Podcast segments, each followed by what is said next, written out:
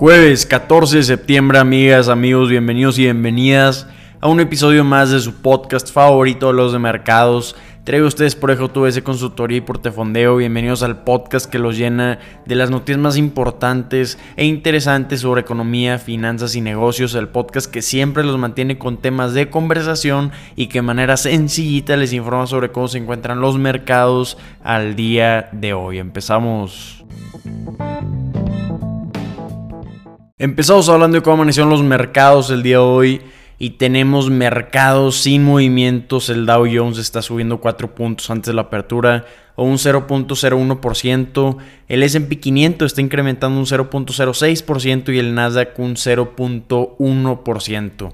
Ayer vimos el segundo día consecutivo negativo para el Dow Jones cayó un 0.2% al cierre, arrastrado por las acciones de 3M que cayeron un 5%. ¿Por qué cayeron un 5% las acciones de 3M ayer?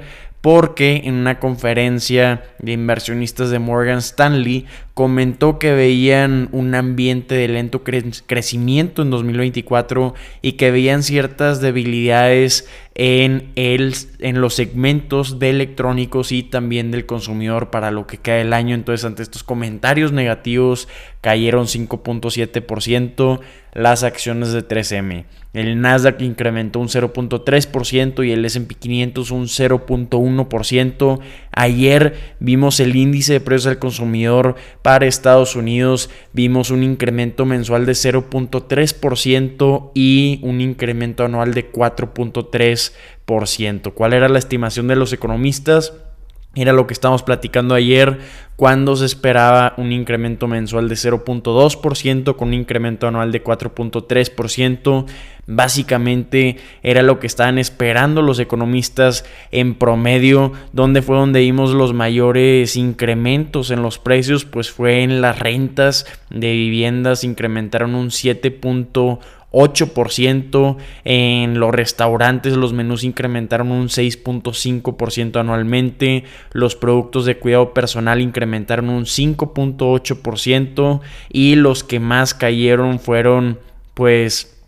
Los precios de las aerolíneas cayeron un 13%, la renta de coches cayó un 6.8%, también los útiles escolares cayeron un 3.4% y la gasolina tuvo una caída de 3.3% en los últimos 12 meses. Con todo este resultado de índice de precios al consumidor no esperamos muchos movimientos en los mercados o mucha reacción este mes porque en la reunión del 19 de septiembre de la Reserva Federal no se esperan movimientos en la tasa de interés con esta reunión de política monetaria donde van a estar discutiendo qué ven para el panorama económico. Entonces espera que queden estables los niveles de la tasa de interés. Y en noviembre hay un 48% de los inversionistas que esperan un incremento para esa reunión del siguiente mes de acuerdo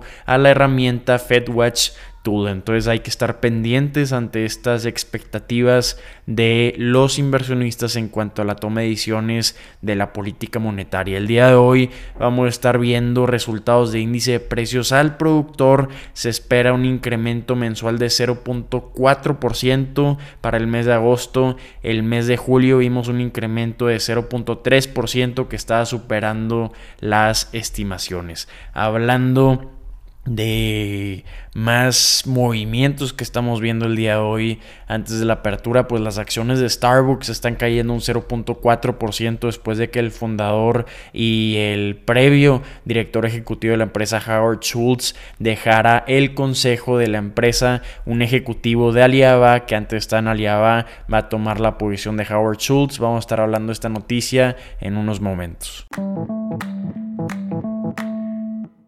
Vámonos con noticias de Starbucks. Como comentamos, están cayendo sus acciones el día de hoy un 0.4% antes de la apertura, después de que Howard Schultz, el hombre que transformó a Starbucks de una tienda local de café en Seattle a una potencia mundial, pues ha decidido retirarse nuevamente. El exdirector ejecutivo y líder de largo plazo de Starbucks anunció su retiro del consejo de administración de la empresa.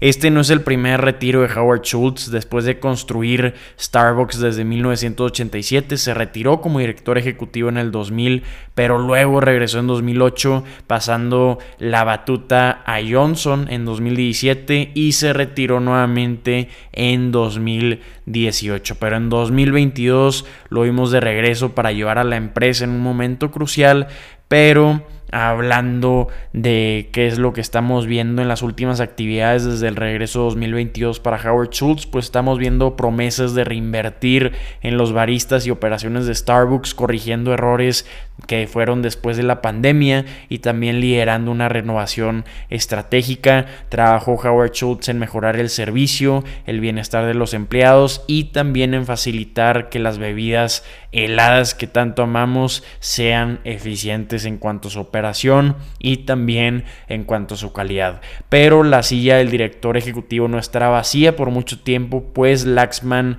Narasimhan quien fue seleccionado como director ejecutivo el pasado septiembre, estuvo entrenando bajo la supervisión de Howard Schultz y está tomando oficialmente el cargo. Entonces es un momento histórico porque Narashiman es el primer director ejecutivo de Starbucks que viene fuera de la empresa.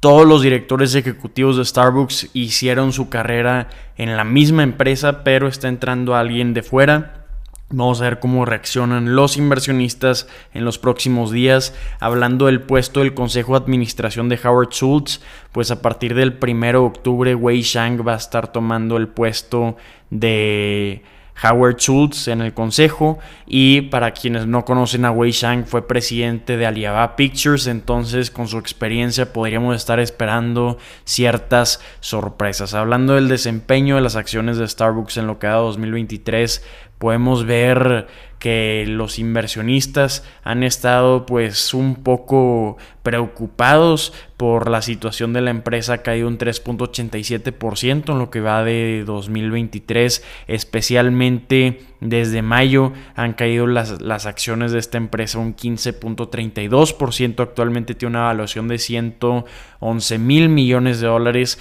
sin embargo se encuentra solo a un 20% de sus máximos históricos, entonces esto es debido a todas las preocupaciones que estábamos viendo de problemas de los resultados de márgenes, de problemas de inconformidades por parte de los colaboradores que por eso habíamos visto que había regresado Howard Schultz en 2022 pero ahora con su salida parece ser que no le está gustando a los inversionistas. Desde 2021 no ha sido para nada un buen año para las empresas de casinos y vemos a Caesars Entertainment desde octubre de 2021 su evaluación ha quedado un 54%, actualmente tiene una evaluación de 11.270 millones de dólares, sin embargo durante 2023 podríamos definirlo para los casinos como un año de recuperación, pues hemos visto un incremento de 24% en sus acciones en lo que va del año, actualmente esta empresa está evaluada de 16.000 480 millones de dólares. Sin embargo, el día de hoy, antes de la apertura del mercado, están cayendo sus acciones más de 2.7%. ¿Por qué está sucediendo esto? Porque Caesars Entertainment ha pagado decenas de millones de dólares a un grupo de hackers que se infiltraron en sus sistemas y amenazaron a la empresa con divulgar datos de la misma. Y no estás escuchando mal, esto acaba de suceder ayer. De acuerdo a fuentes cercanas al asunto, la empresa se está preparando para revelar oficialmente el ciberataque y si pensabas que eso era todo, te sorprenderá saber que otro gigante del entretenimiento de Las Vegas MGM Resorts también salió afectado. Estamos viendo que sus acciones están cayendo el día de hoy más de 1.24% porque también anunció que fue hackeado esta semana. Entonces, claramente Las Vegas no solo es blanco de apostadores, sino también de hackers. En lo que va del año, las acciones de MGM han incrementado al igual que Caesars Entertainment un 24.61% desde su punto más alto de 2021 están abajo solo un 14%, no tan afectada como Caesars, y tiene una evaluación de 14.550 millones de dólares, valuada un poco encima de Caesars Entertainment. Averiguando un poco más de estos ciberataques, podemos ver que un grupo detrás de uno de estos ataques se llama Scattered Spider o UNC 3944. Se rumorea que algunos de estos hackers podrían tener tan solo 19 años y están ubicados entre Estados Unidos y Reino Unido. Estos jóvenes cibernéticos utilizan técnicas de ingeniería social para acceder a grandes redes corporativas y para el colmo, antes de acceder a Caesars, se infiltraron en un proveedor de servicios de IT externo hablando de movimientos estratégicos. Hasta hace poco los hackers solían bloquear archivos con ransomware y exigían un rescate para proporcionar la clave de cifrado, pero cambiando el juego, ahora simplemente roban los datos y exigen un pago sin bloquear la información, amenazando con publicar toda la información. Entonces, muy interesantes este regreso de los ciberataques. Vamos a empezar a ver muchas acciones por parte de las empresas porque ya estamos viendo pánicos por parte del público inversionista con los controles de ciberseguridad de las empresas. Vamos a ver cómo continúa esta historia y vamos a esperar a que Caesars Entertainment y MGM estén publicando más información sobre estos ataques. Amigas, amigos, soy Eduardo y estas son las noticias que tienen que saber el día de hoy. Espero que la información compartida les haya resultado de gran utilidad. Si así lo fue, los invito a compartirle a una sola persona este contenido. Con eso nos ayudan muchísimo a continuar publicando este tipo de contenido. Si les pareció interesante este podcast, los invito a calificarlo honestamente en la plataforma donde nos estén escuchando. Y si tienen cualquier duda, comentario retroalimentación, búsquenos por redes sociales y mándenos un mensaje y por ahí lo platicamos. Espero que tengan un excelente día el día de hoy y ánimo. Mañana nos vemos.